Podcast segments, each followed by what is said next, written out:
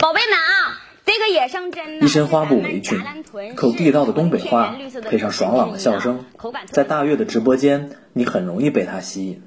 家住内蒙古扎兰屯市太平沟村的江月，如今是村里的名人，大家都喜欢叫他大月。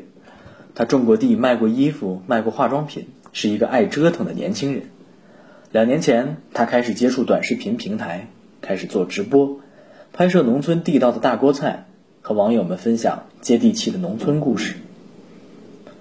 扎兰屯市蘑菇气镇太平沟村网络主播江月，我是从一八年开始接触这个网络平台，嗯，最开始吧看很多主播就是卖货主播，看他们卖的特别好，然后呢，我也想找一些适合我自己的路线。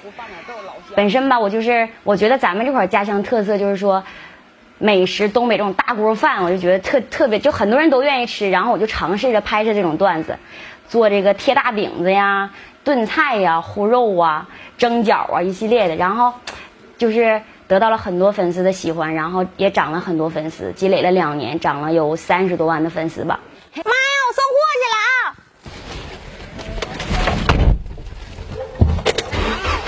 啊！两年多的时间，三十五万粉丝，年入百万。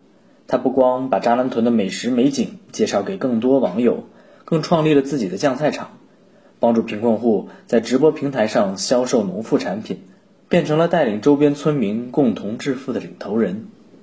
扎兰屯市蘑菇气镇太平沟村网络主播江月，如果说特产卖好了，也可以增加一点，就是村里边大伙的这些收入啥的，因为平常要是说他们卖的话比较慢。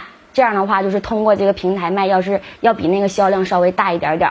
我也在这个发展阶段，就是希望以后吧能越做越好。嘿嘿，老铁们，我带你们去上那个，就是咱卖那个豆腐干我不是在那个三代家拿的嘛？因为。